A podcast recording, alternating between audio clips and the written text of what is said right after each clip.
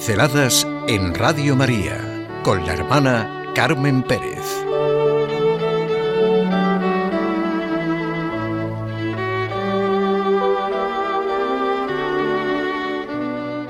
La verdad es una realidad que se soslaya en el camino y solo la verdad nos hace libres. Ha sido el libro que escribió Benedicto XVI cuando era el cardenal Joseph Ratzinger Fe, verdad y tolerancia, el que nos ayuda en este punto concreto. El encuentro entre las religiones y las culturas ha llegado a ser una cuestión apremiante. La fe cristiana se ve afectada sobre todo por esa problemática, porque desde su origen y por su misma esencia pretende dar a conocer y proclamar ante todos los hombres de todas las épocas al Dios que salva a toda la humanidad.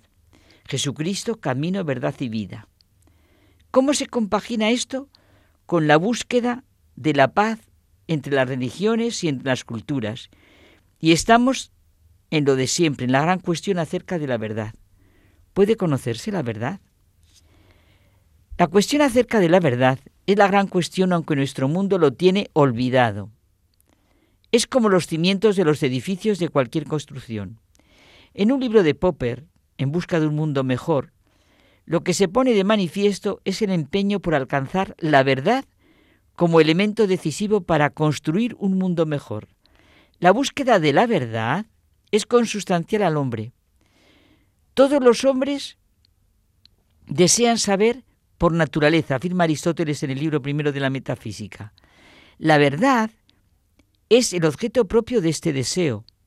El hombre es el único ser en toda la creación que conocemos que no solo es capaz de saber, sino que sabe que sabe, y por eso se interesa por la verdad real de lo que se le presenta. Nadie permanece indiferente a la verdad de su saber. Si descubre que es falso, lo rechaza. Si confirma su verdad, se siente satisfecho. Dice San Agustín en las confesiones que encontró muchos que querían engañar, pero ninguno que quisiera dejarse engañar. ¿No es la cuestión que realmente nos importa saber lo que realmente somos? ¿Cómo podemos llegar a ser nosotros mismos? ¿Realizar nuestra vocación? ¿Lograr nuestra misión, destino, felicidad, nuestra verdad? La urdimbre de toda nuestra vida, creencias, cultura, convivencias, ética, derechos, leyes, sociedad, ciencia, es la verdad. No pasa un momento en nuestra vida en que no se plantee, esto es verdad, esto no es verdad. Solo desde ella se ve el sentido y la comprensión de todo. Es ineludible afrontar la cuestión acerca de la verdad. La búsqueda de la verdad no es una expresión para llenarse la boca, dice Juan Pablo II, sino sobre todo, además de la cabeza, el corazón y la vida, porque el hombre, el ser que busca la verdad, es también aquel que vive de creencias. ¿Qué significa entonces positivamente la fe? ¿Qué significa la religión si no pueden asociarse con la verdad?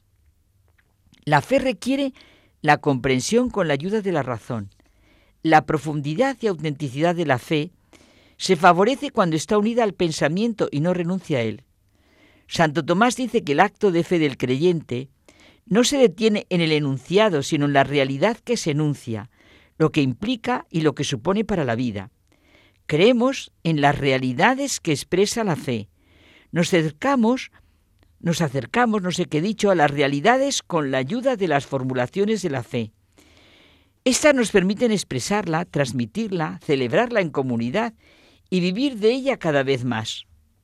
Un problema es la crisis de confianza que atravesamos sobre la capacidad de la razón. Es un hecho que la razón tiene posibilidades para descubrir la verdad, pertenece a su naturaleza más intrínseca. Por eso es tan real el acuerdo intrínseco que hay entre razón y fe, en la que no se prescinde de la cuestión radical sobre la vida personal y su relación con Dios. La verdad que Dios ha comunicado al hombre sobre sí mismo y sobre su vida se inserta en el tiempo y en la historia. Aunque es verdad que ha sido pronunciada de una vez para siempre, en el misterio de Jesús de Nazaret. Dios habló a nuestros padres en distintas ocasiones y de muchas maneras por los profetas. Ahora en la etapa final nos ha hablado por el Hijo, dice Pablo de Tarso, el judío convertido. La verdad vale para todos. El paso de la historia no le afecta. Pero cuántas doctrinas, cuántas ideologías, cuántas propuestas se construyen al servicio de los fines que dictan los intereses y las pasiones. Cuántas veces se ve el pensamiento reducido a la esclavitud, a las órdenes de un ateísmo buscado y querido, o de un pobre racionalismo estrecho que corta las alas a la razón y su capacidad para el misterio, para el infinito. Dice Henri Delibac que todo auténtico pensador tiene algo de ingenuo. Toda idea profunda esconde algo sencillo y nuevo. Hay algo que se transmite, pero también hay algo que recomienza con lo que se transmite. Tal es la fuerza y la vida de la verdad, que siempre es nueva. Los que no saben creer en nada no tienen el coraje para evaluar nada. Se condenan a sí mismos a no comprender nada a fondo.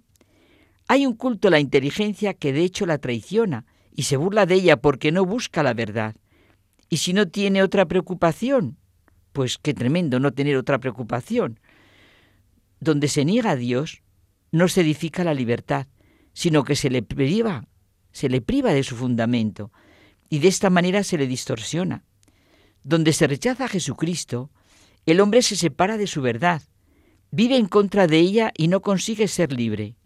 Si no hay verdad acerca del hombre, el hombre no tiene tampoco libertad. Solo la verdad hace libres.